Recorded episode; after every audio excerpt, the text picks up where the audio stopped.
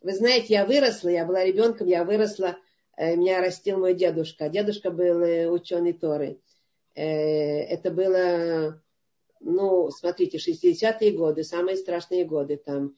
До этого было и сталинские, и всякие там, и ну, гонений было сколько хотите. Но дедушка все, все у нас, нас держал и растил, при, при себе держал нас и, и сохранял, и я не очень не пускали меня в детские садики, чтобы там я глупости всякие не слышала, чтобы я только вот под его крылышками. Он, он все время рассказывал мне истории, рассказы, обучался ему. Ну, чем возможно, я была маленькой, так и росла. Но я помню дедушку, я просто с вами хочу поделиться, помню дедушку, как он плакал. Он, он не было уже меня, но разогнали э, в этой кнесет, э, ну, синагоги разогнали, нельзя было, запрещено было, это же было как это говорится, какое-то, э, ну, как это э, говорится, какое-то нарушение было большое у там, я не помню даже этих слов, э, культ, культ, культ э, религии или что-то такое, да, разогнали же всех, нельзя было, по запретам большим. Но дедушка э, молился у нас дома, я все время наблюдала, как он молится. Я помню, мы в одном домике таком маленьком жили, и, и все вместе, и он становился в одном месте, в одном углу таком-то, где он молился. Я все наблюдала, была маленькая, 3-4 года. Я помню хорошо, как он молился, э, плакал, все время плакал. Все время плакал. И э, я его один раз спросила, дедушка, а что ты, почему ты плачешь? Он говорит, э, э, он сказал мне, я, я плачу за, что были заслуги у меня быть похороненным на Святой Земле. Так он мне сказал тогда. Но я потом немножко поняла больше. Я же была маленькая, мне, что он мог, рассказать. Э, и потом я поняла еще больше немножко, что для него, потом мне уже мама рассказывала, и бабушка говорила, девушка скончалась, а бабушка еще осталась, намного рассказывала еще. Но когда я, когда девушка скончалась, когда мне было лет 7-8, э, уже достаточно взрослая девочка, как бы уже сформированная.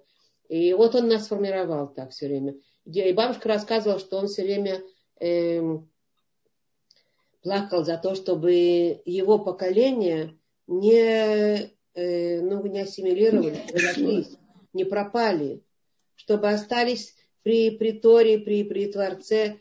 А у нас дома я еще все время наблюдала семейные скандалы. Кто со мной э, давно знаком, уже знает эти истории, э, бабушкины, дедушкины. Были семейные скандалы всегда, потому что приходили родственники и говорили ему, крутили вот так пальцем у виска и говорили ему, ты ненормальный, смотри, ты не только сам сумасшедший, надо уже много со временем идти, тебя скоро там схватят и посадят за то, что ты все внутри дома соблюдаешь и всякий культ религии делаешь, э, вот, а э, тебя посадят, и твоих внуков, которые ты так растишь сумасшедшим образом, их тоже будут репрессировать, и всю твою семью. Что ж ты делаешь? А кроме того, у нас с питанием было не, не очень-то, потому что только кошерное, и э, шохи-то уже не было резняков кошерных.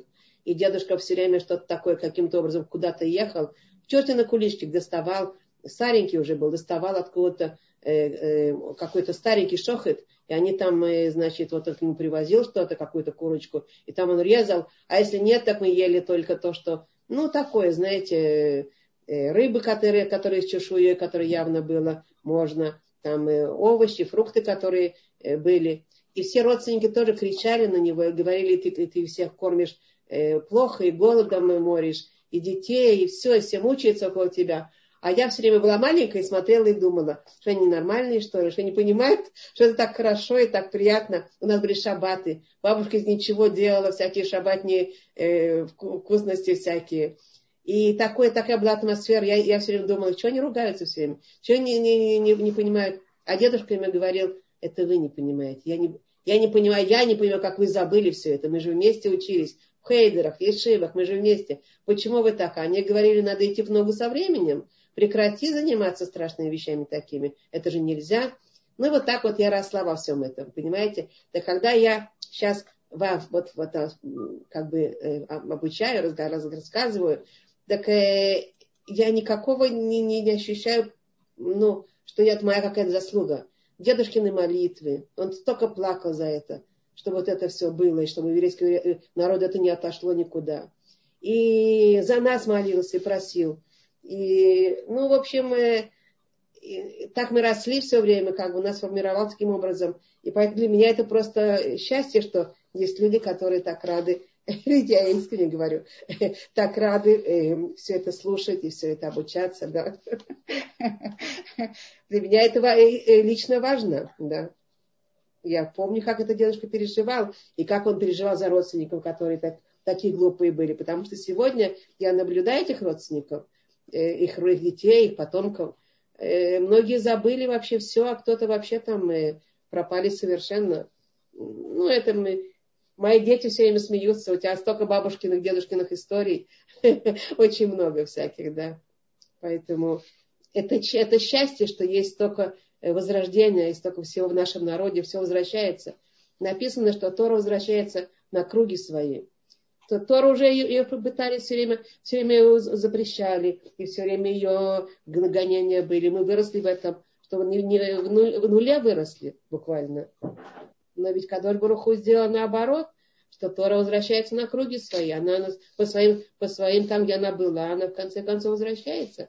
Как помните, я вам рассказывала, как перекопали Э, землю и, и хотели, чтобы там ничего не росло, так деревья их перевернули корнями кверху, чтобы корни э, засохли. Это Мидраж нас рассказывает. Это как бы наши источники передают нам. А потом смотрят, приходят и говорят, э, откуда там все выросло. Все через какое-то время все выросло. А где дерево были с корнями вверху? Они хотели, чтобы все пересохло. А потому что были семена, ну, плодов который там ну, ты. И из этих семен все зеленое опять пошло. Это происходит народа. Это чудо. Это чудо, это такое удовольствие. Поэтому э, я, во-первых, с удовольствием э, это делаю. Я все время чувствую, что это такое послание такое. Это не от меня, это дедушкины молитвы. Не скромничайте это и от вас. То, что дедушка великий был человек, большое ему спасибо и светлая память, это одно. Но бывает, что дедушка хочет или бабушка хочет, а внуки не идут. Так что, Мирочка, не скромничайте. Это вот, еще Такой ваше. дедушка, какой у меня был, знаете, он нас так баловал. Я у него там все время он баловал, там все, как что вы было. Вы нас, Мирочка, вы нас да? тоже, вы нас тоже, как вы нас балуете. Знаете, Отсюда мы, я, я не знаю, как я вас балую, но отсюда мы учим очень важную вещь, правда, в подходе к детям, потому что когда дети любимые, когда дети вот и о них думают, их все время там э, ласкают и обучают и направляют, но все с огромной любовью, то тогда им есть что дать.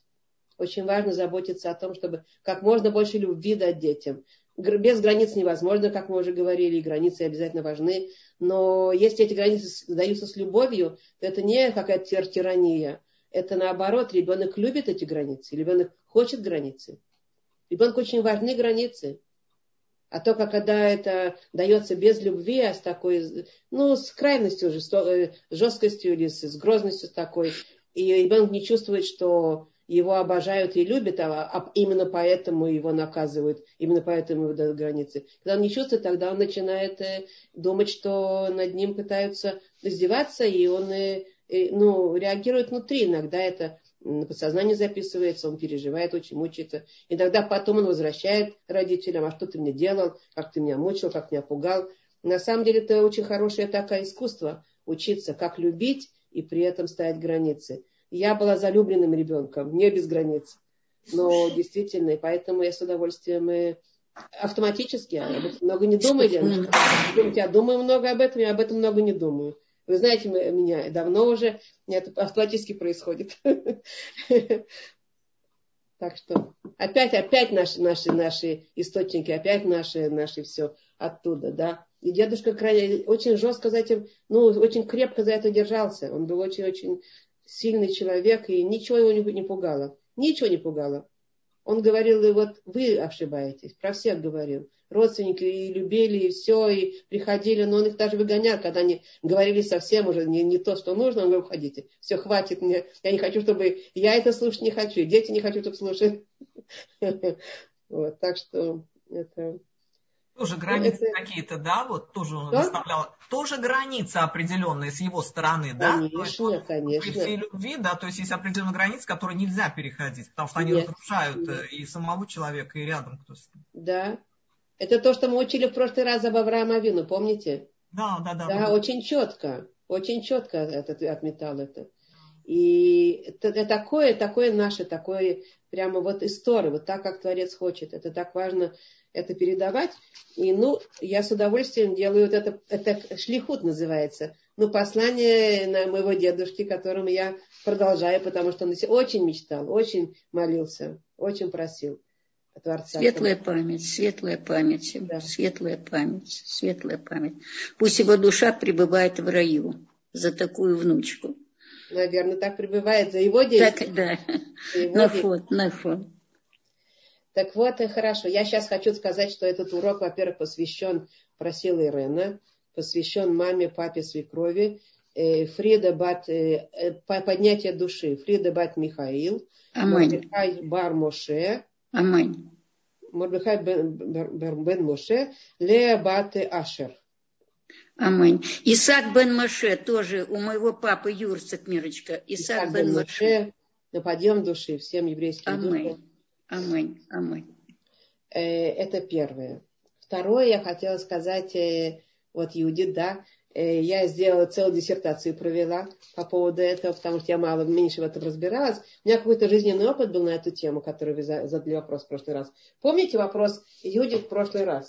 Вопрос на засыпку. Как же могло, получи, могло получиться, что Авраам, у него была, был уже ребенок от, э, ага, э, от Агарь, а вот э, считается бездетным и так далее. Так я, поскольку я, я действительно сделала диссертацию, если в какой-то личной беседе я могу подробно все это рассказать, но я хочу коротко сказать результаты этой диссертации, хорошо? Коротко, коротко, так, чтобы в данной форуме это не, не та тема, в которой, которой можно о ней подробно говорить. Когда вы сказали, Юдит, слово стерильное, стерильное это считается как бы, ну вот, э, вот стерильность, ничего нет, да. Э, на самом деле, э, я должна сказать, что у меня муж ученый Торы, так он сразу, я к нему подошла после урока, говорю, а ну-ка скажи мне, где это написано. Он сразу мне, так он сразу достал, достал книжку. У нас есть такие много томиков, талмудическая энциклопедия, такая есть, талмудическая. Вот он сразу достал мне, показал, открыл, он у меня учитель. Вот, и там сразу написано, значит, начало того, что я, э, с чего я начала, а потом я дальше уже посмотрела дальше, что там происходит. Так дело в том, что э, э, и в сегодняшнем мире, конечно, это мы знаем, но это больше знают медицинские круги, которые занимаются данными вопросами. Я сейчас отключу только микрофончики пока что, чтобы не было у нас лишних шумов. Сейчас, а потом канат будет, я подключу. Э, так вот, э, сегодня этим занимаются медицинские круги, там, где э, гинекология, все эти, значит, смежные области, где это надо. Сейчас. Сейчас, сейчас, сейчас. Лео.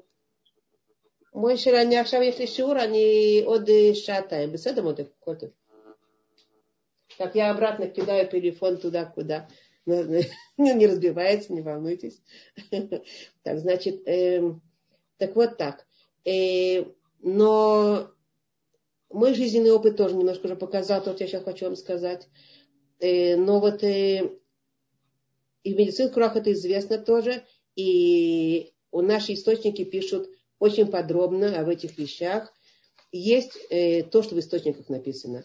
Есть три вида людей, которые считаются не где-то способными производить, не, ну, и это три группы. Поэтому это распределяется. Есть то, что называется тумтум, айлон и э, эндрогинус. Да. Это три вида. Я примерно скажу, чем отличаются они. Э, степенью, степенью вот этого э, э, как бы изменения том, что человек не может быть где-то способным. Это не стерильно и все тут, да. Есть какие-то степени и какие-то разные возможности. Например, айлон в наших источниках – это, э, допустим, женщина айлонит, это то, что была с, с Сарой, Сарой Мейну. не написано конкретно, что она была айлонит, что э, где-то рождающие органы у женщин не развиты. Не развиты. Вот. И поскольку не развиты, поэтому она нет возможности как бы произвести. Э, э, а, а, а, и в этом тоже есть степень неразвитости раз, разные как бы, возможности. Сегодня, насколько мне известно, я немножко столкнулась с этим, медицински, это, насколько мне известно, называется такой синдром Тернера, который был обнаружен, э, ну, какое-то наш, наше поколение более-менее ближайшие, близкие. Но это же еще из, из наших, наших талмудов все написано, то есть э, как с этим справляются, и что, что с этим делают. Понятно, что у такой, у такой женщины, у которой все женские органы не развиты, да, кстати, там написано было еще признаки дополнительные. Э, такие женщины часто очень духовные и, и отличаются красотой и, и еще какими-то вещами интересными, да. Вот. Э, есть эндрогенус, это... И, и тут есть уровни. Тут есть уровни разного вот этого. Э, есть больше, есть меньше.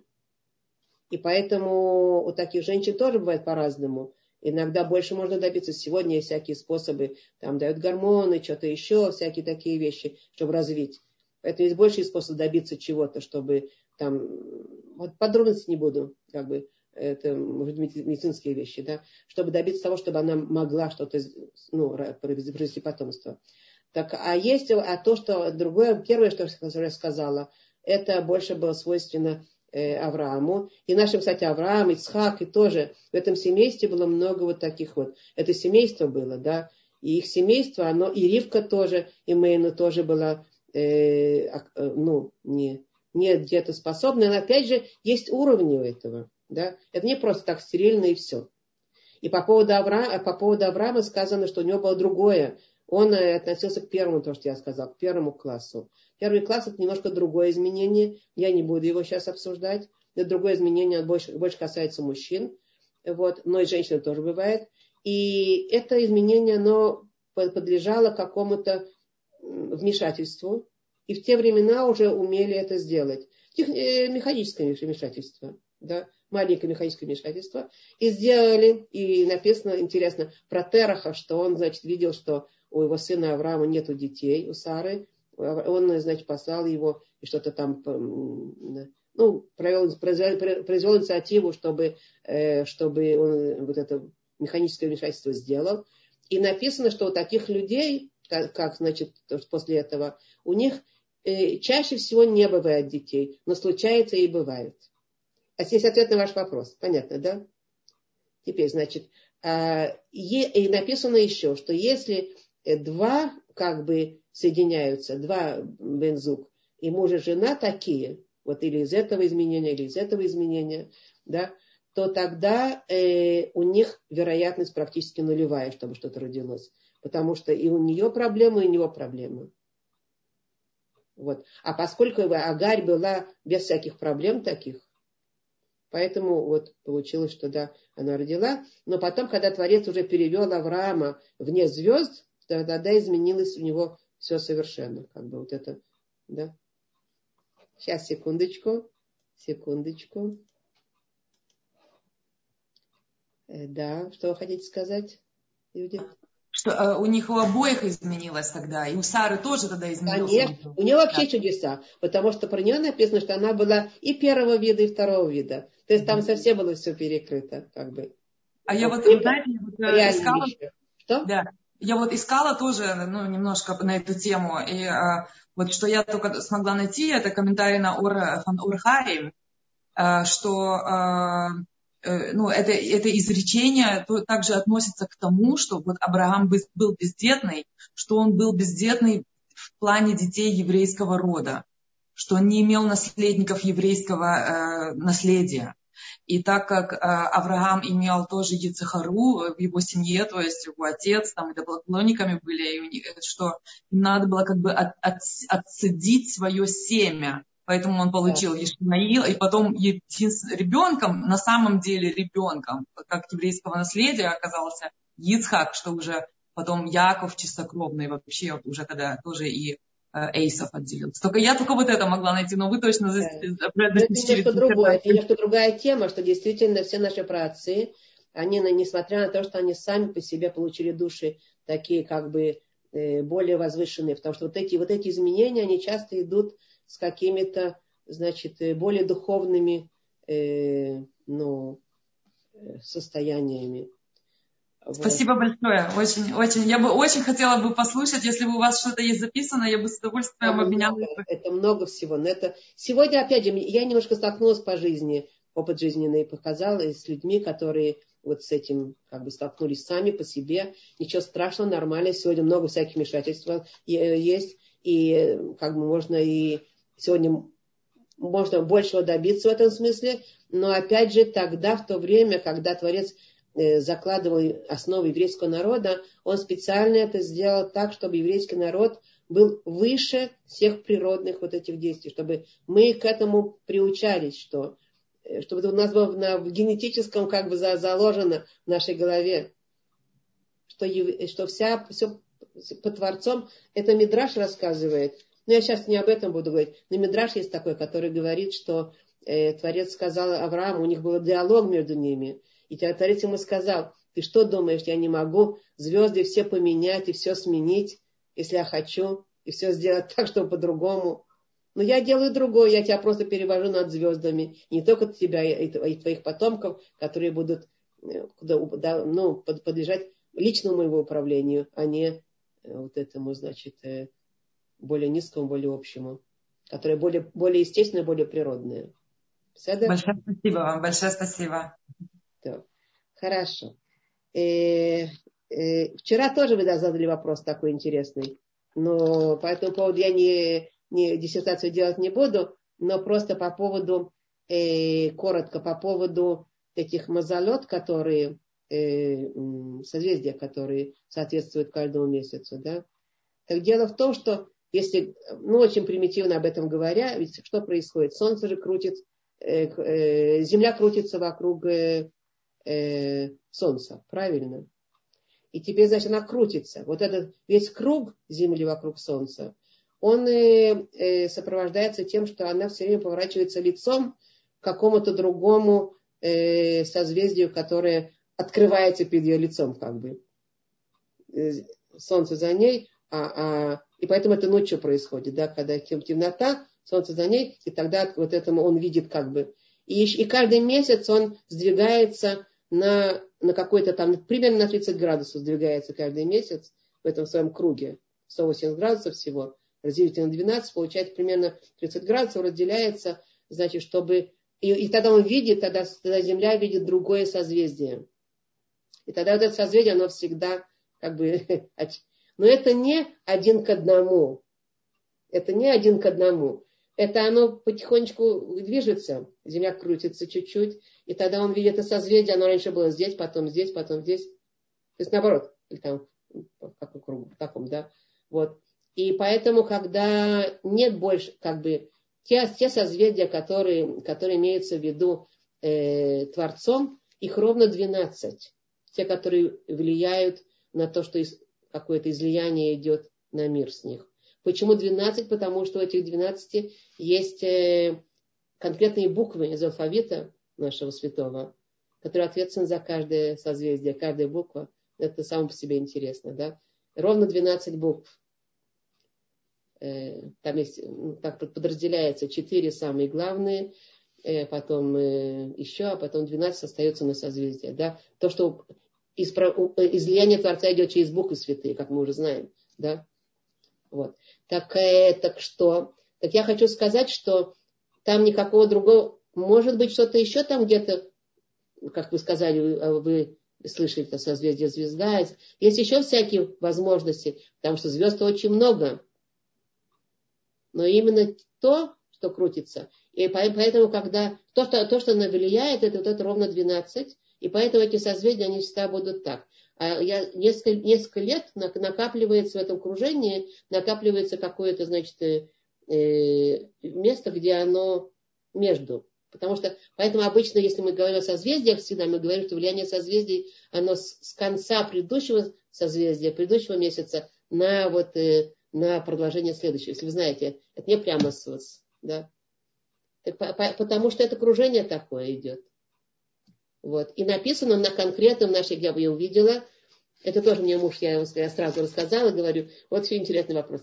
Он сразу мне притащил книжку и показывает мне, вот, значит, там, значит, есть э, написано конкретно, что то, что я вам сказала, но это я знала и так, но он мне еще показал, что написано, это книжка э, Сефра Туда, Шемтова, э, э, как его зовут, Ильяу, Ильяу Китов.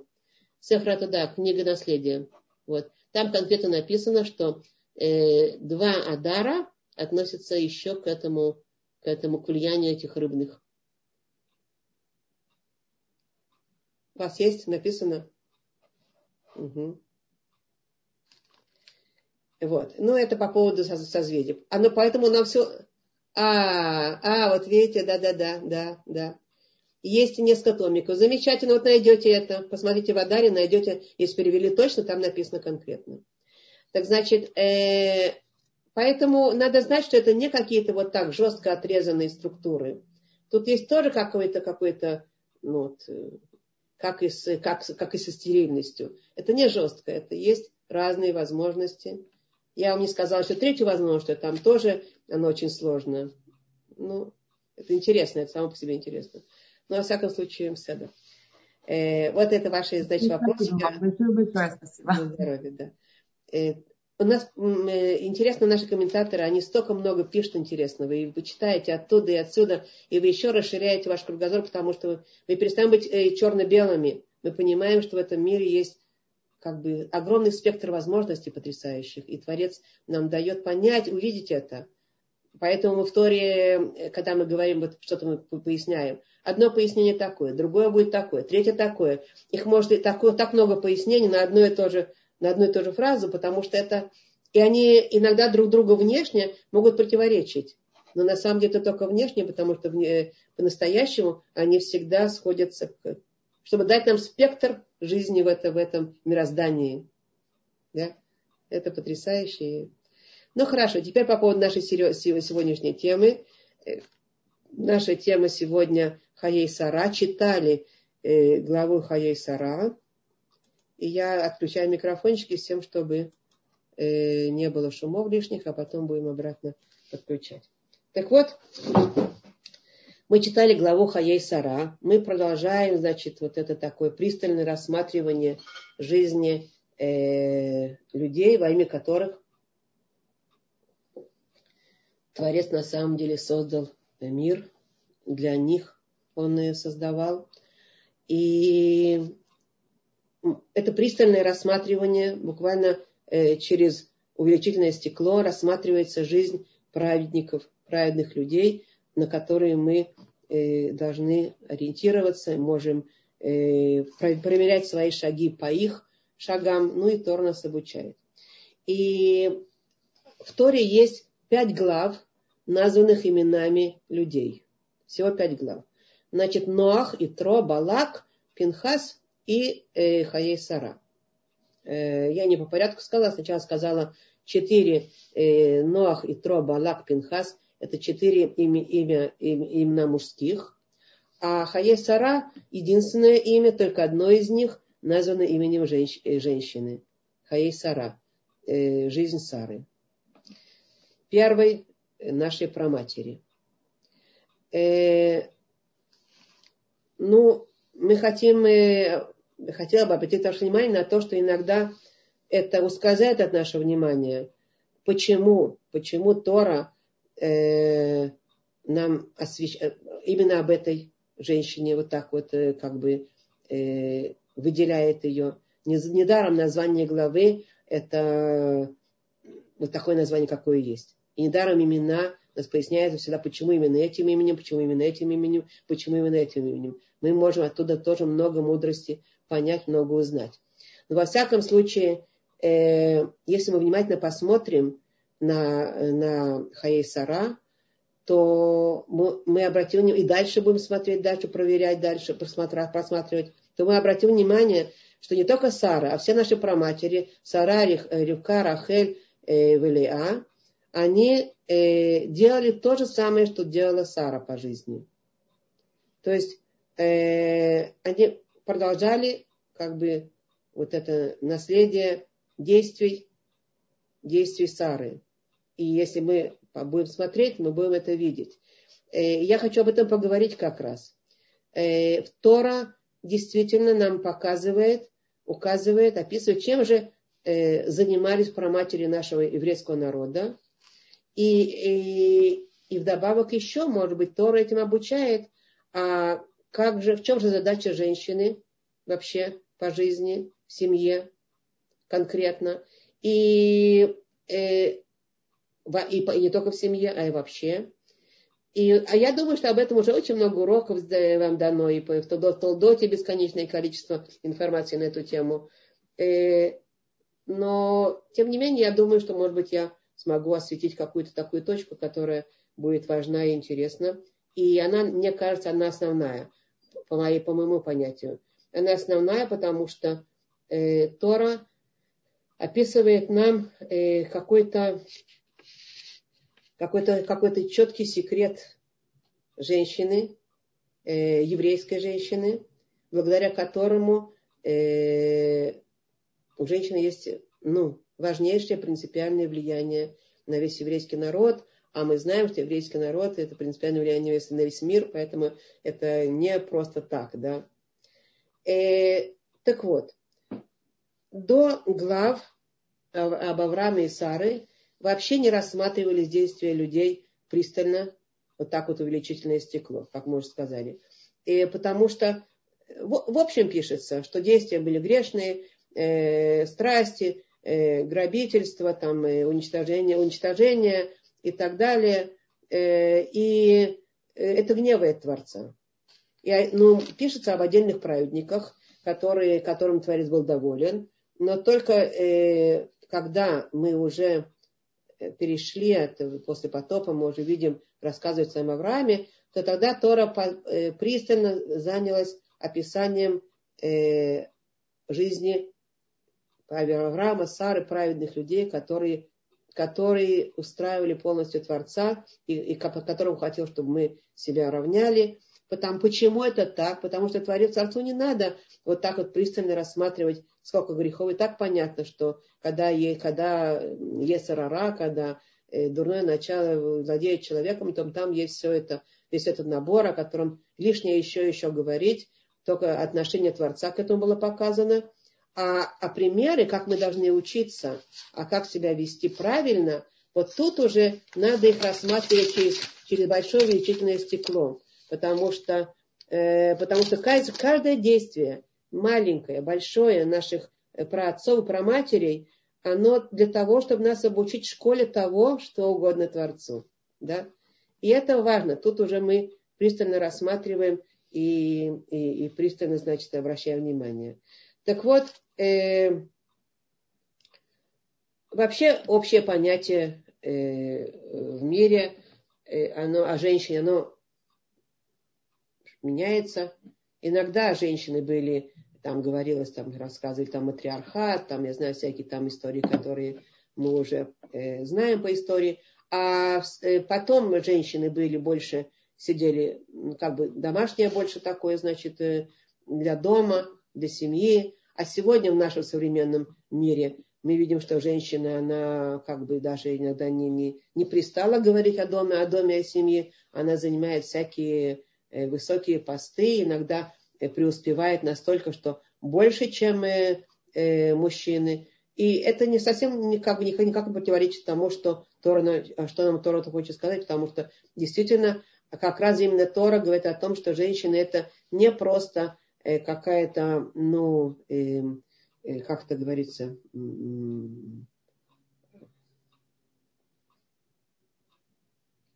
незначимая структура при приложении к мужчине, да, как э, вот мужчина ведет, а она за ним, как ниточка за иголочкой, да, значит, и вот такая тихенькая, такая э, домашняя. Тора вообще об этом не говорит, потому что это и само собой разумеется, с одной стороны, но при этом есть много другого именно в женской натуре, которое заложено Творцом, и благодаря этому женщина действительно у нас неоднократно, это наши источники подчеркивает, что женщина более духовная, структура более духовная, чем мужская структура, и это не скрывается, это правда.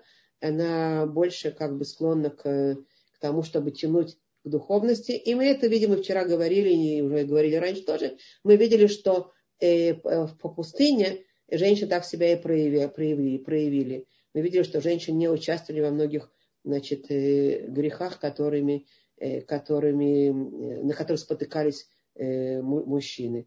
Опять, это совсем не говорит о том, кто хуже и кто лучше. Это говорит о том, что есть какая-то особенность. И вот об, об этой особенности я хочу поговорить. Эм,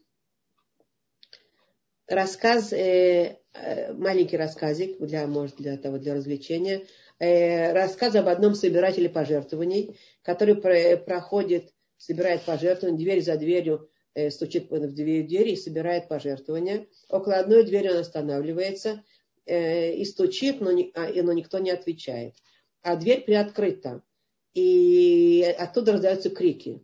Крики. Скандал. Стучал стучал, ждал, ждал, но никто но не дождался. А поскольку дверь открыта, то он приоткрыл еще, еще больше, засунул туда голову и громко-громко кричит. Шалом, здравствуйте, можно поговорить с хозяином дома? А отвечает ему, оттуда ему отвечают. Мы как раз этот вопрос сейчас выясняем. Вот. Так этот вопрос действительно, кто же хозяин дома, да? Э, еврейское, еврейское, значит, обучение, оно не такое простое, как э, как люди склонны к этому, стучат по столу, я здесь хозяин дома, я здесь буду говорить, что делать. Это совсем не так. Значит, в Торе есть четкий порядок. Четкий порядок.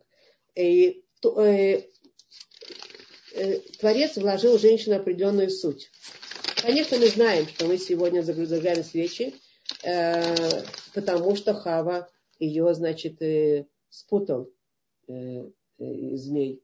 С нее началось. И это правда.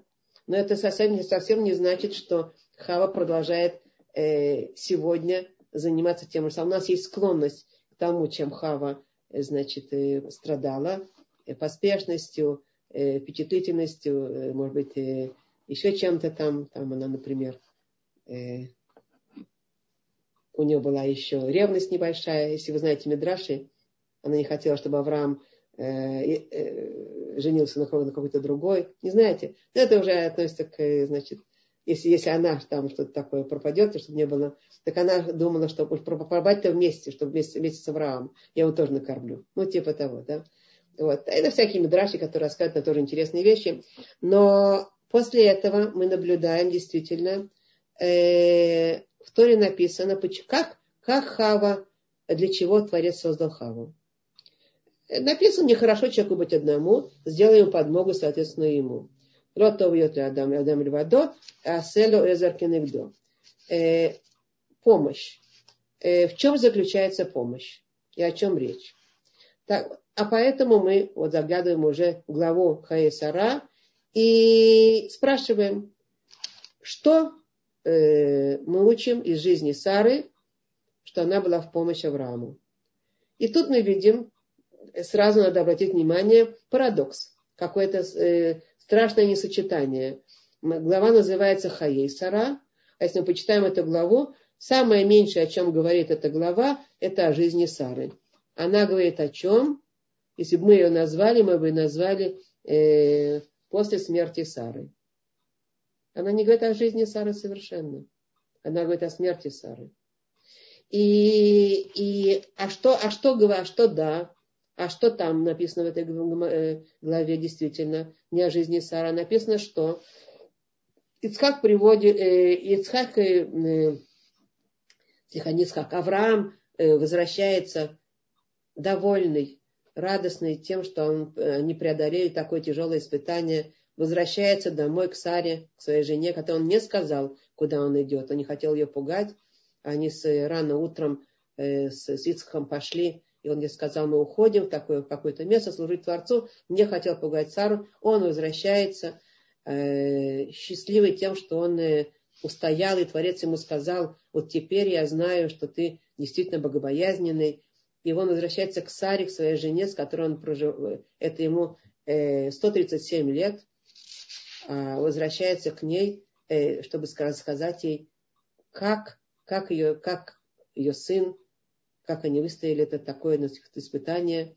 И, и он получает сообщение, что значит она скончалась.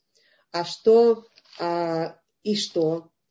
И Авраам вот это, это его заслуга как бы, заслуга того, что он устоял в этом э, э таком тяжеленном испытании и возвращается к своей жене, за, вот это он заслугу получает. Получает дополнительное тяжеленное испытание. Рабейн Йона об этом говорит, что это еще, еще более тяжелое испытание для Авраама. Вот сейчас, значит, э, заниматься может быть, он не говорит, он говорит, что это десятое испытание. Рамбам не считает это испытание для Авраама, а Рабен Йона считает, он говорит, вот это испытание э, Авраама, то, что он возвращается, и Сара скончалась, и надо ее сейчас хоронить. Об этом и захоронении тоже, тоже сейчас будем говорить само по себе. Э, так вот, э, мы видим Авраама. Переживания его нам очевидны какое ощущение должен ощущать человек, когда он возвращается и, и Сара скончалась. А, но тем не менее мы видим его действия. Что происходит дальше? Очень коротко здесь написано.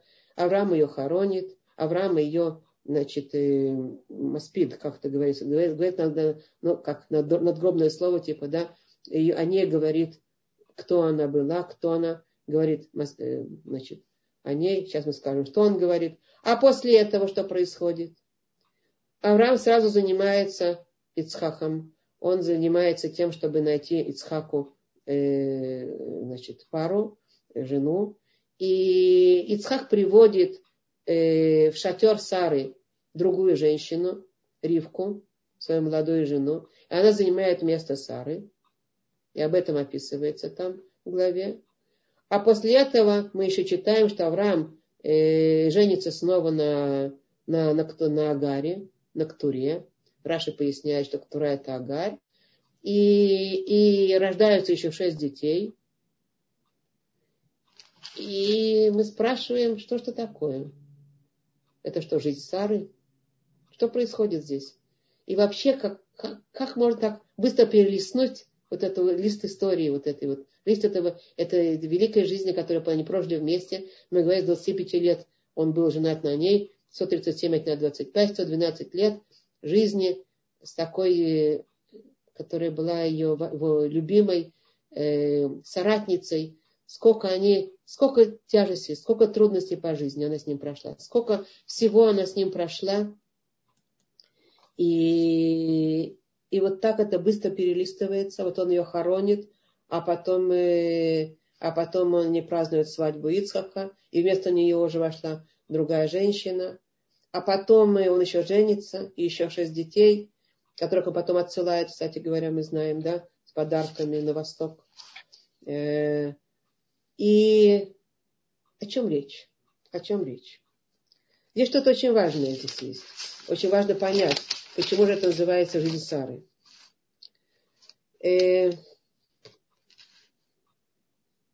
Дело в том, что то, что, то, что произошло с Сарой, мы знаем. Сатану было так трудно видеть, э, что она, ну, сатан сатане. Очень было так было трудно видеть, что Авраам с, э, с, э, с Ицкаком прошли это испытание, и настолько возгорелось его вот это желание, значит, сейчас напортить. Поэтому он быстро, быстро, быстро летит к Саре и быстро, быстро говорит ей, а ты знаешь, где сейчас они? Они как по дороге уже значит, сойти с горы и возвращаться домой. А ты знаешь, где они сейчас? А что сейчас происходит сейчас?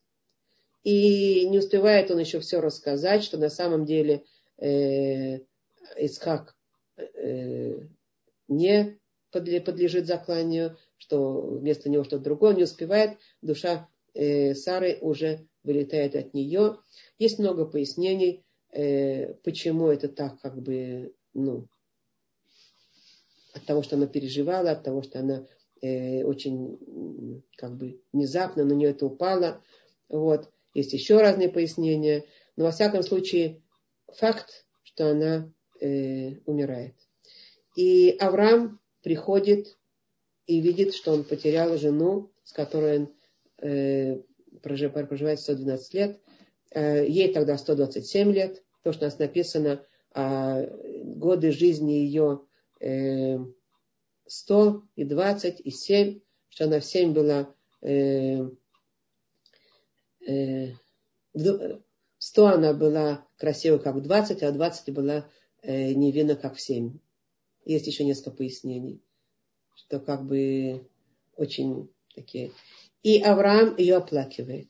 И что же он говорит сразу же? Э, первое, что он говорит э, о ней. Надгробное слово. Каким образом? Мидраш рассказывает нам, что там он говорит песнь Эшет Хайль.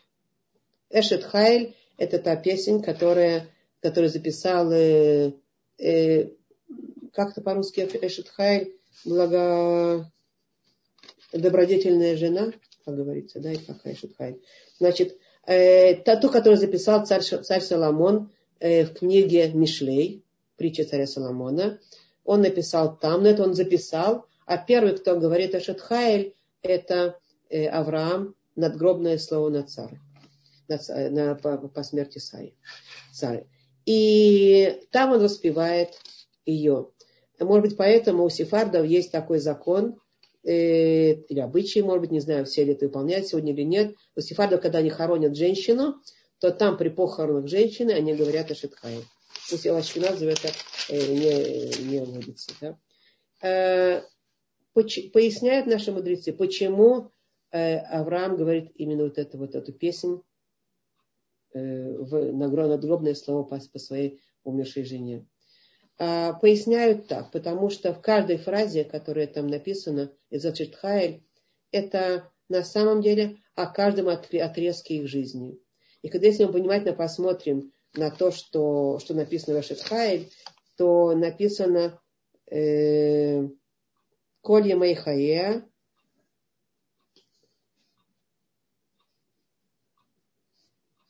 Эшетхая Меемца, Гамрата Тов Лера Коли Мехае, все дни жизни своей. Все дни жизни своей, это значит, уже, уже подразумевается там, что она об умершей, что она все дни жизни своей, она воздавала ему добром. Да? И тисхак ли махарон, и, и, и смеется на свой последний день, свой последний э, э, значит, момент, это тоже э, говорит о том, что об умершей. Как бы изначально действительно мы видим там намеки на то, что он говорит об умершей. Да? Так вот, э, каждая фраза Мидраш рассказывает.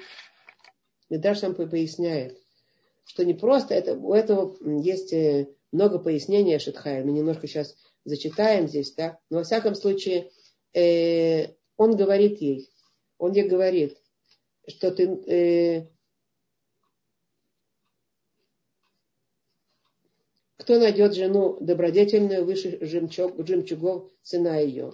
Уверенно в ней начинается с того, что уверенно в ней сердце мужа ее, и он не останется без прибытка.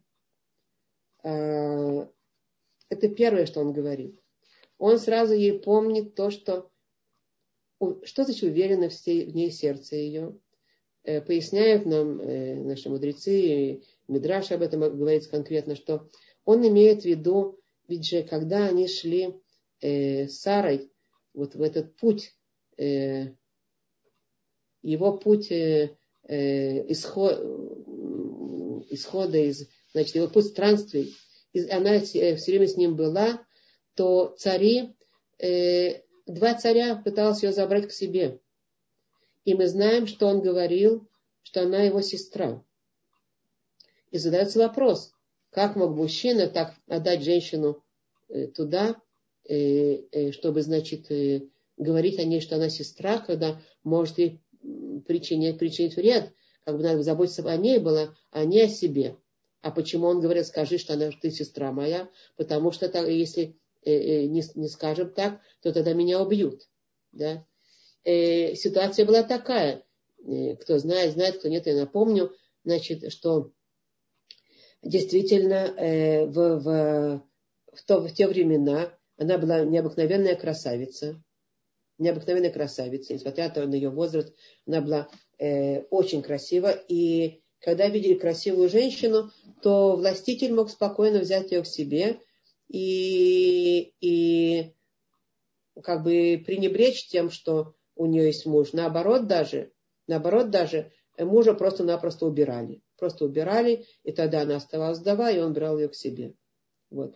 И поскольку вот такая ситуация была, то, то он ее попросил, скажи, что ты сестра моя. Ну как же это может быть, э, если она идет э, туда, к этому какому-то э, распущенному какому-то ужасному человеку, который еще делает все, что ему хочется. Как может быть, чтобы он отдал ее, э, пустил свою жену туда, на, на, на, на, на опасности явные, да, к, к ней. Даже если он себя спасает. Разве так это принято? Разве это э, джентльмен? Разве это галантно? Разве это вообще по-человечески? Так э, поясняют нам наши мудрецы. Авраам настолько знал свою Сару, он настолько знал ее великую праведность, он настолько знал, настолько был уверен в ней ее сердце, его сердце, что он знал, что он будет спасен, что вся ситуация будет спасена благодаря Саре, что никто ее не тронет, что ее, ну столько как бы ангелов-защитников вокруг нее находится по ее праведности, что ее никто не может тронуть. И он был уверен в этом сто процентов. Поэтому, когда, когда она действительно оказывалась, что она там оказывалась, там один бы покрыт проказой, другой там еще что-то, значит, они там болели эти, потом они обнаруживали, что, Э, значит, э, на самом деле она не сестра, а жена, и тогда они просили прощения, говорят, что ты не сказал, почему же, что же, как же. Но это уже постфактум, после того, как они поняли, что э, они просто... Э, творец их сразу наказывает и не, не, не пускает к этой женщине. Так это именно то, что Авраам не знал. Это не какое-то, мы не говорим сейчас о какой-то галантности или какой-то там... Э, э, просто о том, что он был 100%... У него было уверена, 100% уверена в ней э, его сердце, э, что э, она очень праведная женщина. И он, он, он думал о ней, что она намного более праведная, чем, чем он. Поэтому он говорит, заслуга тебя, ты меня спасала все время. И поэтому здесь написано вот э, то, что написано, то, что он сказал, э, уверен в ней сердце мужа его. И мало того, э, и он не, и, значит, э, вышлала, ушалал лоихсар. Шалаль это э, э, то, что он получил, прибыток. Э, то есть он э, получил очень много денег, чтобы от тех людей, которые, чтобы, чтобы он у них просил, чтобы цари наградили, и благодаря этому стал богатым, да? То есть это еще важная вещь, да, которую мы учим отсюда, что благодаря, он знал, что все его, все его богатства благодаря праведности его жены, благодаря жене. Э, дальше там еще есть. Э, она воздает ему добром, а не злом во все дни жизни своей. И, кстати, если мы говорим о том, что сегодня, эти, сегодня мужчины все время поют эту песню, как бы каждый раз э, поется эта песня в Эров Шаббат, это очень важная как бы песня наша, в нашем наследии. Э, приходят мужчины из Веткнесета и воспевают эту песню. Так э, там есть еще много, как во всем, есть много глубоких смыслов. Но есть еще смысл, который доносится и сегодня нам, сегодня, да, что э, вот это важная школа вообще для женщины, для еврейской, что сердце мужа в ней уверено сто процентов. И мало того, он знает, он знает ее праведность, и он ее э, полагается на ее праведность. То есть она его, как у нас написано, она его охраняет стеной. Э, у нас написано, что э, жена это стена для мужа, охраняющая стена. И она охраняет его этой стеной, вот этой своей праведности. И благодаря, и тогда мужчина знает, и на самом деле в хороших браках настоящих, там, где женщине удается, э, опять я не, не бросаю всю ответственность на женщину, я просто хочу сказать, там женщине удается вот это вот, вот это построить, вот то, что, то, что у нее, значит, э, э, тут такое особенное отношение между ней и мужем, то мужья говорят часто, Мужья говорят часто, все, что у меня есть, это от моей жены. Знаете? Слышали такие фразы, наверное? Да? Я сама, сейчас помню, э, я обучалась, когда я училась, э, ну, психологии обучалась, многом ездила там, обучалась, всяких там, э, значит, учреждениях таких хороших. Там был один профессор, который, ну, талантливый профессор, уже в возрасте, и он нас очень хорошо обучал, очень хорошо обучал. Способный такой человек, и он и, и преподаватель прекрасный, и э, работал, насколько я понимаю, по работе, он был э, психолог очень высокого класса, но характер у него был невыносимый. Я помню его характер. Я помню сидеть на его занятиях, было с одной стороны, получаешь от него кучу информации, важной, очень важной, но с другой стороны, я все время думаю, как же, как же вообще может переживать такой характер, как жена может. И на одном из занятий он нам сказал, вы же видите меня, вот какой я есть. Вы знаете, все, что у меня есть, это моя жена. Все, что у меня есть, это от моей жены. Вы не представляете, э, какой, какой человек у меня жена. И я, я уже представляла себе, для, для него характер, я даже представляла, представляла, он часто мне рассказывал о своей семье, какая замечательная семья, как, как дети, как все. Я понимала, что все это его жена создавала. Она создавала детей, она создавала его. И благодаря этому он так... И он еще, видимо, знал свой характер, да. Не всегда у него проявлялось. Иногда он мог быть очень-очень симпатичный. Когда он немножко напряжен, то там вылезают всякие, значит, ну, естественные черты, которые явно видны. Знаете, у другого мы соринку видим в глазу, у себя мы бревна не увидим, да, так что у другого видно всегда. Все. Но, во всяком случае, я, было бы трогательно услышать от такого человека, как он говорит, все, что я, это моя жена. Да? Так, короче, мы идем дальше. Дальше здесь вот то, что я зачитала, следующая фраза. Э, она воздает ему добром, а не злом во все дни жизни своей. Э, интересная фраза. Она воздает ему добром, а не злом во все дни жизни своей. Это значит, что воздает, это значит, она как ему возвращает. Добром, можно было за, за шанс было сказать добром и все. Не надо было говорить о том, что а не злом. Но если написано а не злом, значит, она хотела себе вернуть злом. Хотелось воздать ему тем, что он ей сделал. Понимаете? Воздать это вернуть. Мы когда получаем, э, ну, в этом, в пинг-понг мы играем, взаимоотношения между людьми, как пинг-понг. Черные мячики кидаем, то ракеткой, то вторая сторона быстренько ракет, ракетка этот черный мячик ко мне возвращает. Бум! Я получаю тот же черный мячик, который я... Черный это образно, да, нехорошее что-то, что мы получаем. Мы быстро возвращаем, у нас есть система самозащиты, которая сразу возвращает эти черные мячики, кто мне их послал. Ну, если мы как бы это автоматически делаем, да. Способность дать ему, этому черному шарику упасть бесплодно на пол и не вернуть его туда обратно. Это великая способность. Это мудрость. Это школа. И поэтому здесь написано, уверенно в ней сердце, нет, а она воздает ему добро, а не добром, а не злом во все дни жизни своей. То есть все дни жизни своей, еще и еще. Смотрите, э, Авраам, мы знаем, что он праведнейший человек. Мы знаем об этом. Но представьте себе, что такой же Авраам наш муж. Вот он э, бежит Беги, беги, быстро сделай лепешки. Да я сейчас спать хочу. Что мне твои гости? Я сейчас отдыхаю. И беги туда-сюда. А нет, сейчас мы срываемся с места, сейчас мы должны идти туда, сейчас мы это. Правильнейший человек. Вот такая женщина, она не э, как бы вот думает, что он какой-то ненормальный.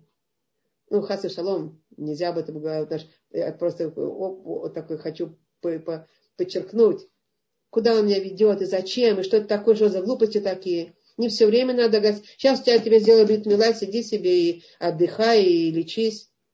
Что ты будешь сейчас, э, а я сейчас должна бежать куда-то. Там еще целая история. Там еще целая история за этим стоит. Я вам скажу, какая история. Ведь когда же он побежал, там написано, что он побежал за этими э, телятами. Он хотел сделать, э, э, приготовить им, своим гостям, об ангелах речь, которые пришли его, пришли его проведывать после Брит Мила, да? Не проведывать, которых он, за которых он побежал за ними, чтобы они не прошли мимо, чтобы они зашли э, после Брит Мила. И написано, он побежал, он э, принести, э, значит, мясо, потому что он хотел, написано, Мидраш рассказывает, он хотел их накормить самым вкусным языком. Языком там с, э, с горчицей, да, такой деликатес. И, но и этот, этот э, Мидраш рассказывает нам, Мидрашим рассказывает нам, что это теленок, один теленок, от которым погнался, он э, бежал не просто бежал за теленком. Теленок побежал быстро, он был очень прыткий и не хотел ему поддаваться. Кто-то знает этот Мидраш? Кто слышал об этом? Нет, так я рассказываю. Этот Мидраш побежал, побежал, этот теленок побежал, побежал, побежал, добежал до Хеврона, а он за ним бежит. Пожилой человек после бритмилы. Ну, что скажет женщина на все это? Ну, как я вам сказала уже, как показывали э, пальцем э, у виска моего дедушки, да? Она, э, да, так он побежал, это интересная история сама по себе. Он побежал туда, э, где за теленком, и теленок э, забежал в одно место, и там он остановился.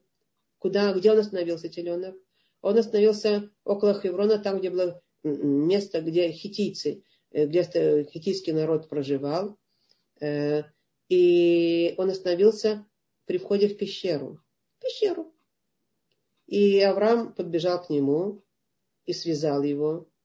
Связывая его, он почувствовал потрясающий запах какой-то.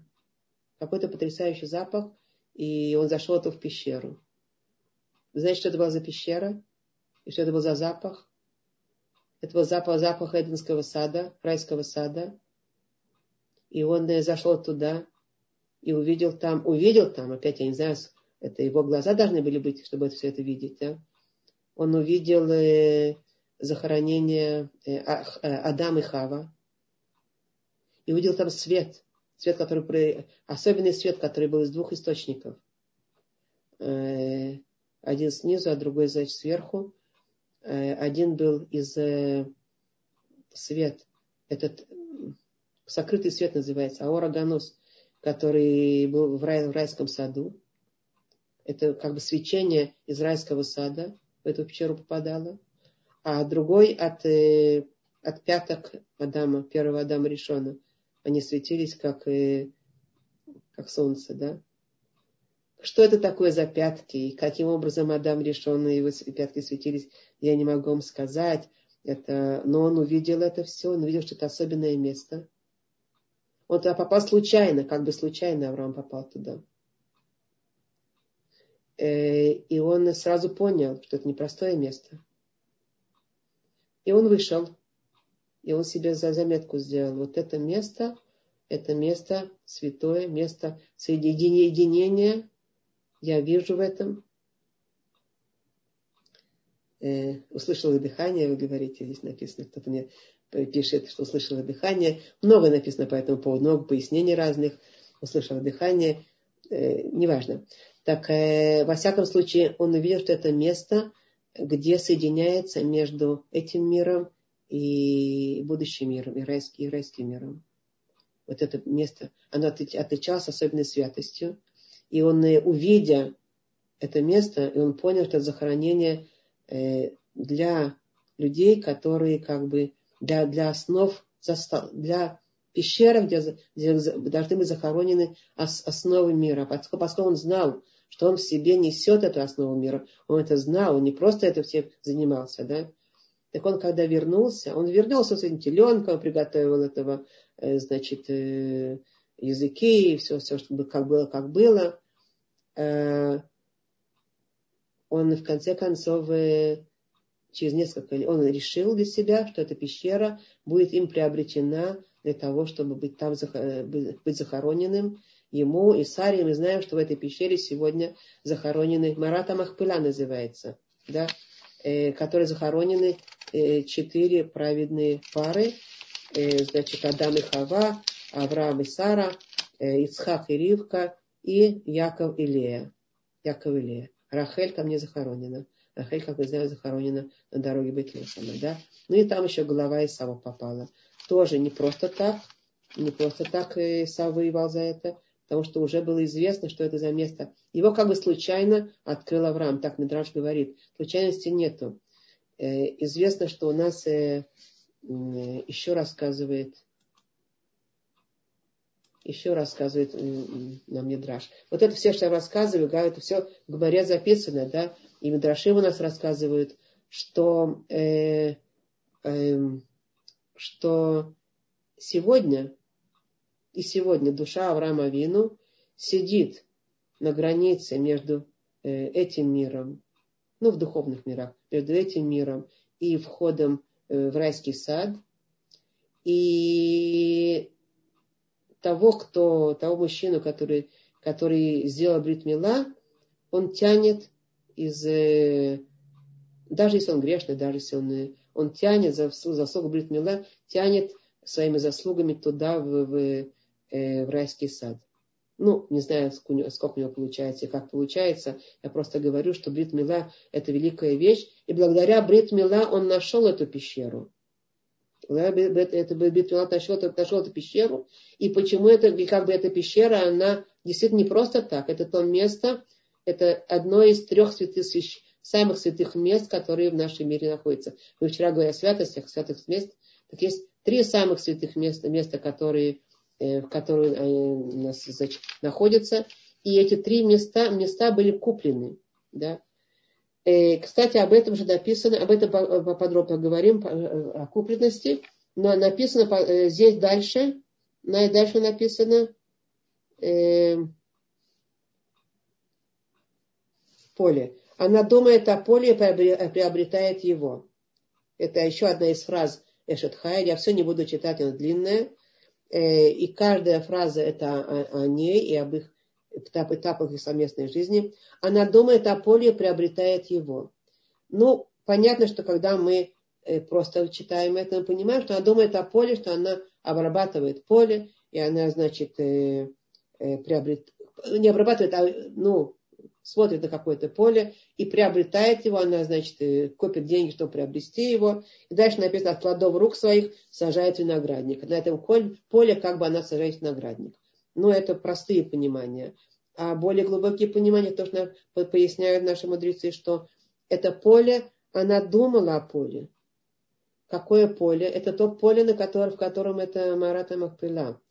Э, это то поле, где соединяется этот мир с райским миром, да, и приобретает его. То есть она все время, все ее мысли были о том, э, как жить духовно, как жить, вот э, сделать все, что нужно э, в этом мире, чтобы не, как бы не оставаться на земном уровне, а перейти, заслужить вот это поле, заслужить этот э, райский, э, райский сад, ну, заслужить, заслужить будущий мир, как, как в нашем разговоре об обиходном говорится, а Улама базы служить.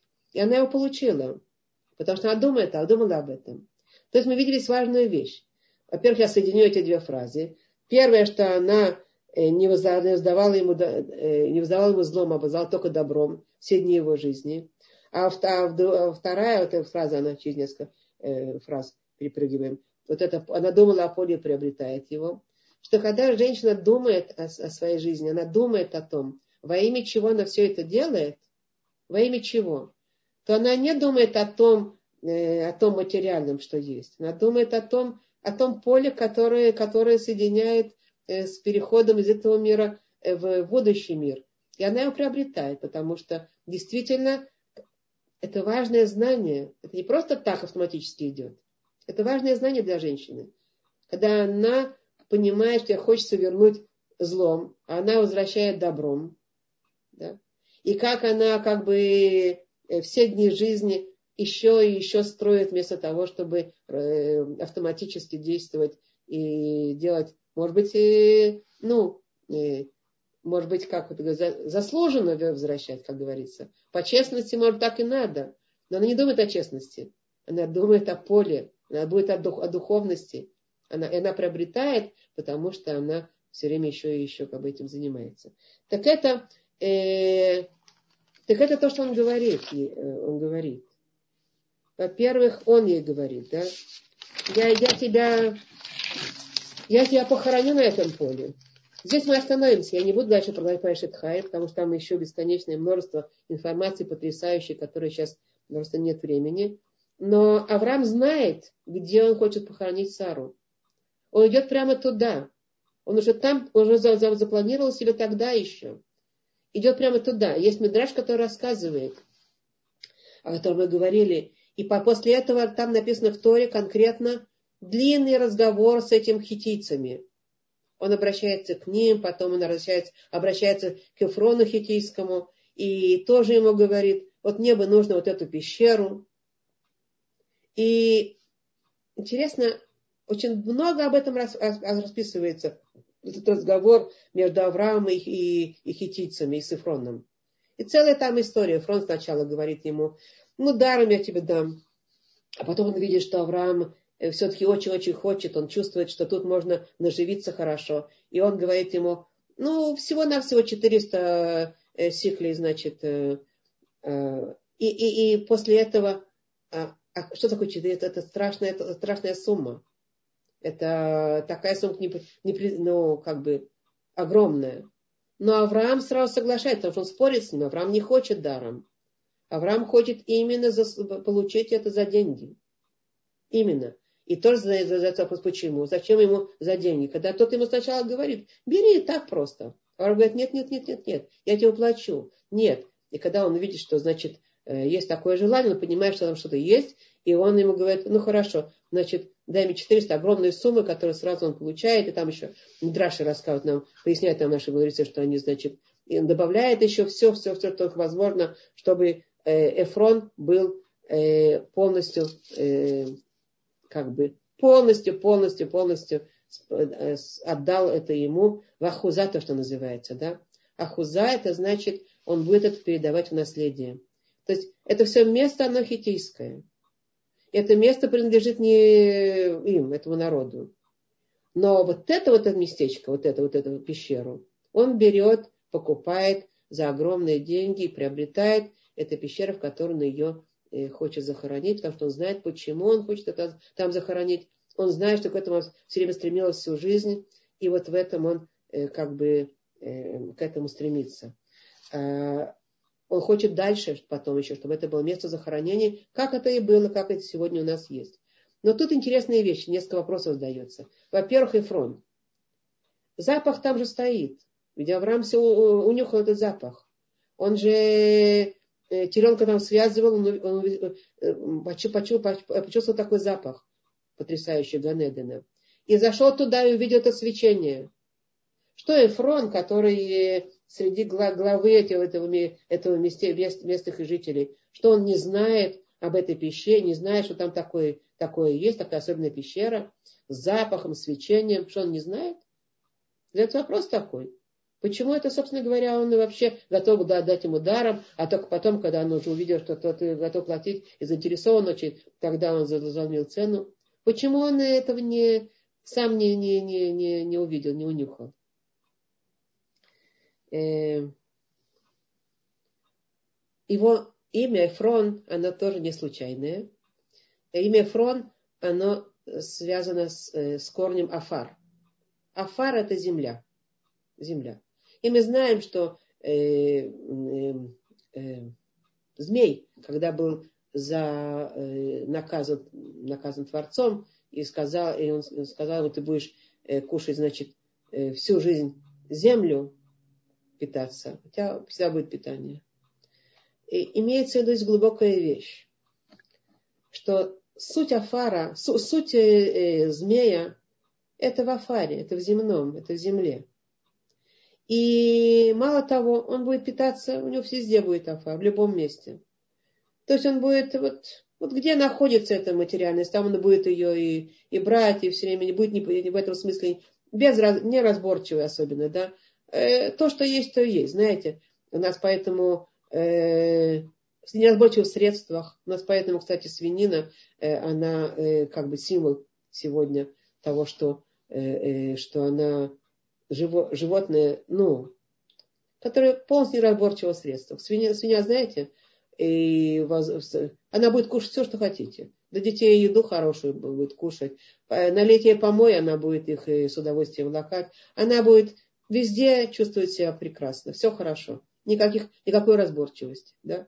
И она вся довольна, она, она ложится и, значит, э, э, покатывается такая. Вот такая вот, ну, тупая такая структура, да, которая ничего не понимает. Все и хорошо. Вот. Э, ну, недаром э, свинья называется хазир, потому что она в конце концов, в конце дней, вот эта самая тупая структура, она будет возвратна, как бы, да, от слова лавзор. Она вернется, она отступится от своей вот этой неразборчивости, да. В конце дней э, хазара будет, да. Сам, все зло будет э, уничтожено, и с этим свинья и вся эта неразборчивость, и вся неразборчивость средства, вся это, да, оно будет, э, значит, исправлено, и хазир тоже будет, станет кошерным. Но я вернусь к земле все-таки. Земля это символ определенный. Э, земля это символ вот этой вот э, тяжести, бесчувственности, неразборчивости. Вот такая земля, вот, вот так. И когда Эфрон, поскольку он называется этим именем, это тоже символизация того, что он просто не видел как у нас написано в молитве, глаза у них, но они не видят, уши у них, но они не слышат. Знаете эту молитву, да? И мы все время эту, эту молитву повторяем и знаем. Для того, чтобы открыть глаза, надо, чтобы эта земля, чтобы она спала с глаз. Чтобы эта грязь, чтобы это вот то, что мы вчера немножко говорили, связано с тем, что мы говорили чуть-чуть, э, вот эта глина, которая здесь, надо, она должна отпасть, она должна очиститься. Но эти люди, которые, вот такая суть у них, афар, для него это простая пещера, как это кусок земли. Он даже не слышит, не чувствует никаких запахов, он ничего там не видит, никакого света он не видит. Нет у него этого. И это нам открывает, может быть, действительно, э, может, у нас вопрос появляется у всех, у многих из нас появляется такой вопрос. Как это может, может, может быть не видеть? Это же явно, это же видно, это же чувствуется. Это же слышно. Это же прямо э, не надо особенно там э, преодолевать себя. Чего подобного. Те, кто эфроны, они ничего не видят. Они таки не видят, у них на глазах настолько это э, заложено, что они должны сделать сознательные усилия, чтобы, это, чтобы глаза открылись. Это то же самое написано по поводу э, заклания э, Ицхака, когда он, э, когда они пошли, э, Авраам взял с Исхак, пошел с Исхаком на заклание, да, так с ними и шли отроки, отроков, которых он, значит, оставил их э, подаль. Ожидайте меня здесь, мы, здесь мы вернемся. Мы пойдем, а вы вернете, вернемся. О них тоже написано. Эти отроки, там был Ишмаэль из них, да. Один из них был Ишмаэль, его сын, который их сопровождал туда. Он остался подаль. И там тоже я не буду углубляться в это, тоже, тоже описано, что они ничего не понимали, ничего не видели. Там э, как бы надо было открыть глаза, чтобы видеть, но у них не было этих духовных глаз. И поэтому э, только потом, уже в прошествии много-много времени, мы знаем сегодня, наше поколение сегодняшнее, уже у многих э, как бы э, народов как бы открылись эти понимания, эти глаз, что есть святости, и есть, э, и, и, и есть э, как бы все эти вещи существуют. Но что? Тогда происходит следующее, это происходит соревнование. И если Ишмаэль тогда не, увидел, не увидел, как от, отроком, что происходит, да, то сегодня ишмаэль, ишмаильтяне говорят, сегодня они говорят, храмовая земля, храмовая, э, храмовая гора, гора, гора наша, мы там поставили свою мечеть, и мы там на ней будем, это наши места. Они говорят про что? Они говорят по пещеру, где захоронен Авраам. Это наши святые места. Знаете это, да? И про Шхем, там, где за, за могила Иосифа, они тоже говорят, это к нам относится. Шхем, там, где сегодня э, арабская, значит, за, за, за, за как бы засилие, там они живут, да, в Шхеме. Вот. И там же, там есть могила Иосифа. И, и это вопрос, на, это, это ответ на следующий вопрос. То, что Эфрон не видел своими глазами, своими земными глазами, всего это не видно, это мы уже поняли, потому что глаза совсем другие. Они земные глаза, они покрыты вот этой, вот этой землей. А только что он видит, почувствовал запах денег, вот тут он видит, вот это можно сразу, значит, приобрести и, и, и значит. Э, но, но, но почему, но другой вопрос, который мы задали, Зачем вся эта длинный разговор там о пещере, туда-сюда, значит, много-много, он там уговаривает этих хитийцев, много разговоров, как, э, с кем он говорил, и зачем это все длинное. Ну, коротко написал бы, э, в Торе написано было бы, что э, приобрел, приобрел пещеру и там захоронил Сару. А нет. Дело в том, что э, дело в том, что рассказывает нам еще Мидраш, говорит, есть ответ на этот вопрос.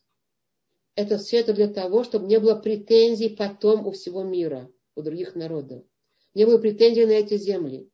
Поэтому подробно описывается, как, а как он приобретал, как сначала ему хотели сказать даром, а потом а, сказать даром, а потом сказали даром, а потом э, забрали деньги, он с удовольствием их отдал, еще побольше, еще, еще предложил, чтобы это все было куплено честной, честным, как бы, честной монетой. Мидраш рассказывает нам, три места в мире э, народы мира могут с на, э, не могут с нами спорить. Мидраш рассказывает. Только три места в мире народы мира не могут с нами спорить, что это нам принадлежит. Какие? Первое это Марата Махпила, Второе это э, Бета Мигдаш, место Бета Мигдаша, место храма. А третье это э, Шхем, место, где был захоронен Йосеф. Почему? Потому что вот по поводу Марата Махпила мы конкретно здесь читаем длинную историю, как Авраам э, оплатил хорошими деньгами за этот кусочек места, с тем, чтобы это место было э, наше, передавалось нам из поколения как бы из, из рода в род еврейское. Э, второе, это Бейт Мигдаш, а Бейт Мигдаше тоже нам рассказывают источники, что царь Давид платит много денег, 600 э, шекелей заав, называется, так написано, э, дает Арнон, Арнон в том месте, где, значит, где забыт Мигдаш.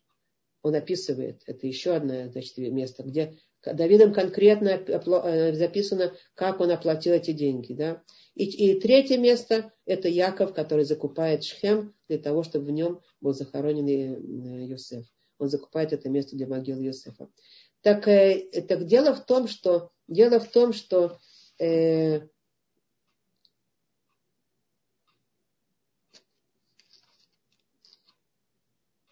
и сегодня, несмотря на то, что есть третье место, которые Народы не могут с нами спорить.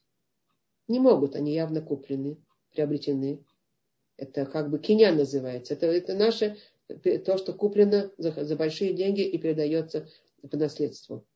Тем не менее, именно по поводу трех этих мест народы сегодня все время еще и еще спорят, и мы знаем, какие есть, потому что они уже узнали, уже знали, что есть там.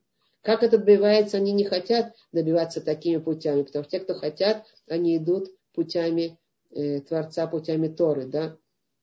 И есть у нас много примеров, как народы, э, те, которые понимали, меняли всю свою жизнь и шли путями Торы. Они хотят, они хотят оставаться земными и приобретать эти вещи, и поэтому э, эти споры постоянно идут и еще, и еще.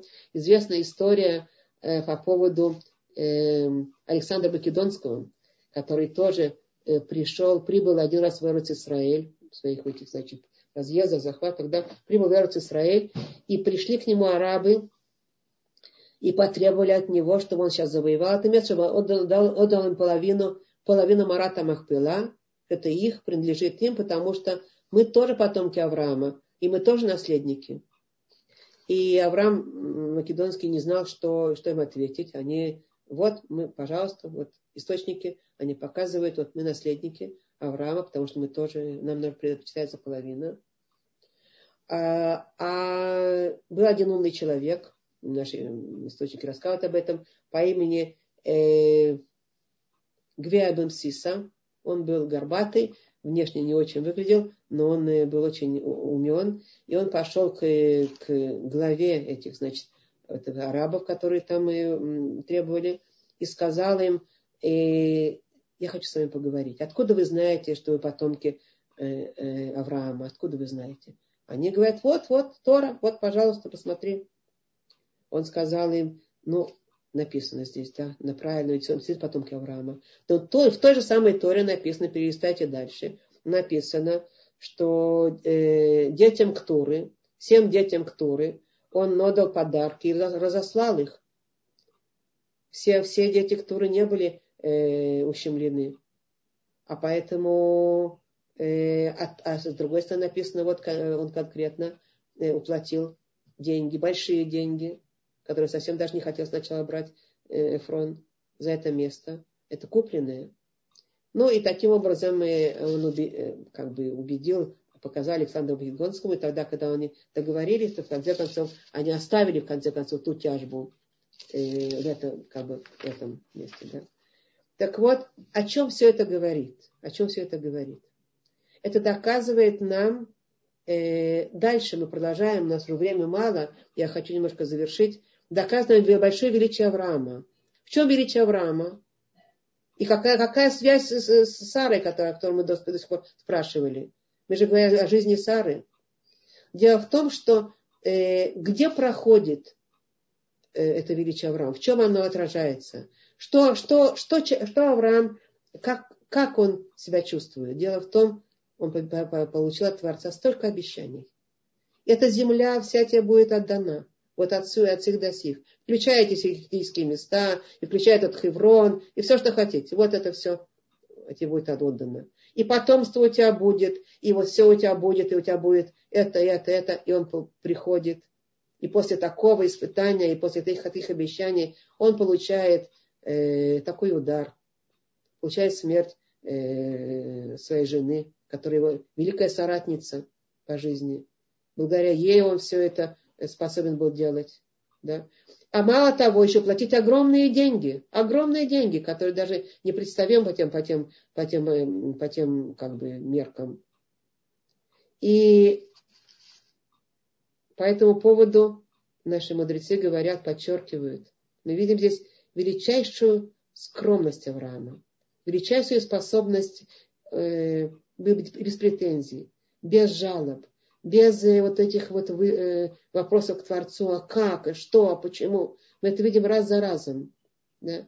И Сатан даже, Сатана, тот самый Сатана, э, который вот так вот возмутился, и, и, и из-за него Сара умерла, таким образом, да, он при, возвращается к Творцу, еще Мидраш, который при, рассказывает, что он возвращается к Творцу и говорит, я по всему свету ходил, по всему миру ходил, но не видел еще я в мире такого, как твой раб Авраам. Он, я, я сломался, он говорит, мне это, плохое настроение у меня. Он говорит Творцу, мне плохо от этого. Вот. То есть это единственный человек, который сделал плохо сатану. Да, это Авраам Авину. Теперь, и что это? И что это? На, на чем это все сидит?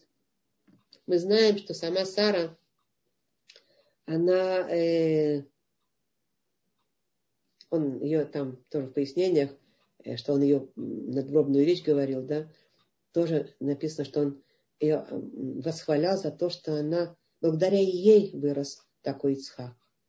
И не только он сам, Авраам, а еще благодаря ей вот такой сын. Это она, это ее заслуги, что она э, вырастила так Ицхака, и поэтому он способен был, ведь же испытание было не только Авраама, было Ицхака. Когда Ицхак, ему 37 лет, взрослый парень, взрослый мужчина, и он э, сказал ему, ты меня свяжи, чтобы я, чтобы кошерное было заклание, чтобы я случайно, когда я буду значит, в страхе или что-то там в болях, чтобы я не двинулся, чтобы это было все э, чисто кошерно, свяжи меня. То есть Ицхак это сознательно все это э, делал, и это все Авраам говорит, это благодаря Саре. На самом деле, это не только Авраам говорит, и мы видим и в Торе, как Сара конкретно, когда она увидела, что Авраам, э, э, значит, учится у Ишмаэля, а Ишмаэль занимается всякими э, неподобными делами. И она посмотрела, как, что он может научиться чему-то. Она пришла к своему мужу Аврааму. И несмотря на то, что вот так была такая женщина, которая за ним шла, и которая все там, мы дальше еще читаем, э, дальше в Ашетхайль, там тоже есть фраза, что не поясняем, это можно пояснить, э, уста свои открывает она с мудростью, и кротко наставление на языке его. Кроткое наставление. То есть у нее язык кроткий, и уста открывает с мудростью, что тоже говорит о чем-то. Э, при всем, при том, что она прекрасно понимает, и такая умница большая, и такая как бы духовная, но она приходит к Аврааму и говорит ему, не годится это. Не годится это. Надо убирать Ишмаэля. Наш сын э, – это наследие. Он научится всему нехорошему. И для Авраама это не было так очевидно. Наоборот, даже он любил обоих. Он понимал, что там есть разница, но тем не менее, тогда он обратился, э, тогда Творец ему говорит, он обратился к Творцу, Творец ему говорит, слушайся голоса Сары. И он сделал это. Несмотря на то, что было очень тяжело. Не просто это было да, для него, для Авраама. Но тем не менее здесь видно, что у Сары есть какая-то важная миссия. Важная миссия, не просто так. И Авраам это не только признает, а еще об этом конкретно говорит, что э, благодаря ей э, Исаак такой, какой он есть. И эта миссия какая? То, что в нашем еврейском народе по маме передается еврейство. По маме, как бы ключи входа в еврейский народ у женщины. И это не только физически, это не только, что он рождается по женщине, а что в женщине есть еврейская, это вот эта сила все время подслеживать и следить, чтобы все это было, опять же, с кротостью, с мудростью, как мы говорим, с, с возвращением добра, но неуклонно следить за тем, чтобы все это было духовно, чтобы все это было правильно, чтобы все это было чисто, чтобы никакой грязи не замешивалось, потому что по, по ее жизни, по, это то, что он видит, Авраам, по ее жизни она все время еще и еще это для нее самое главное, поэтому она вот это поле как бы его и хотела, и она его получила, его удостоилась. Э, и вот это наследие, это то, что он продолжает дальше, Авраам. То есть его силы наши мудрецы поясняют ему еще. Много там множество сказано говорить, но его силы, его силы от нее. То, что он способен так восстановиться – то, что он способен так заботиться о Ицхаке и в ней, чтобы вести, вести э, женщину. И то, что это наследие придает, это, это э, женщина, которая входит Ривка, она продолжает дело Сары. И у нее и э, тесто в доме, и у нее и облако над шатром, и, и свечи горят э, до субботы. От, от Мерушева до, до, до, до, все горят свечи там все время, да и загорает, и все время как бы, и все это продолжается, потому что она ее, она берет эту эстафету Сара и ведет ее. И это не чтобы, как мы поначалу сказали, ну, ввели другую женщину, и она уже другая метла по-другому метет. Нет. Это все то же самое.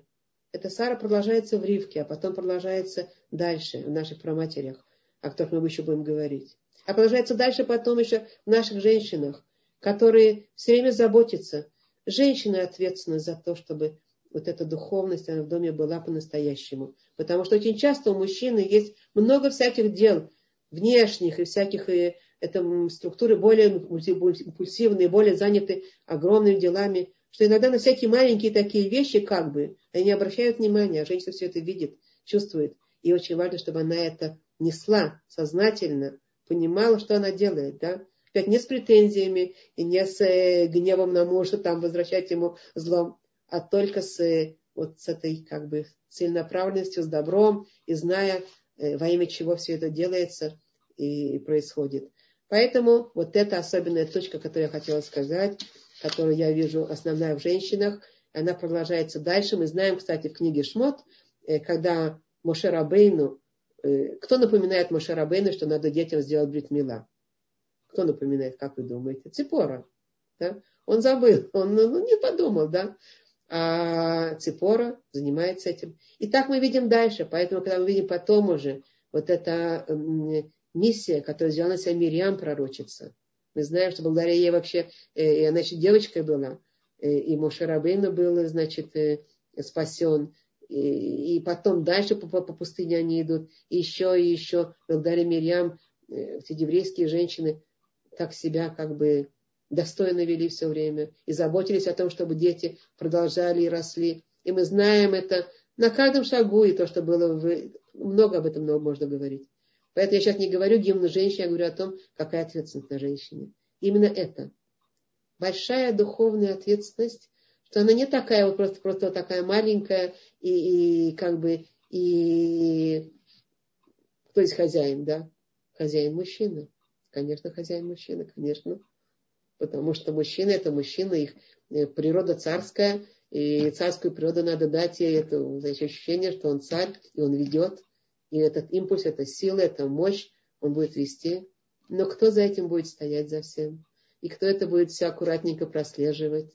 И кто будет э, э, по-женски, кротко, но с мудростью настаивать на своем, чтобы это было так, а не иначе? Кто?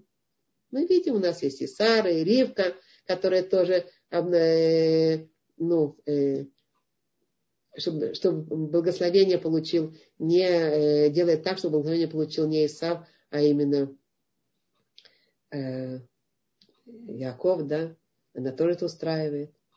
И Рахель, или мы, мы, мы наблюдаем это все время еще и еще. И вот в этом, на самом деле, я хотела сказать, что в этом секрет, э, может быть, вот еврейской женщины, да, э, секрет, но и ответственность, но и ответственность. Вот я, я сегодня Хаиса. В этом, в этом Хаей Сара. В ее смерти и ее жизнь. Это то, что я хотела сказать. Да? Как бы ее смерть показывает, какова была ее жизнь. Ее смерть и все это продолжение. Да? Он нам явно об этом все говорит.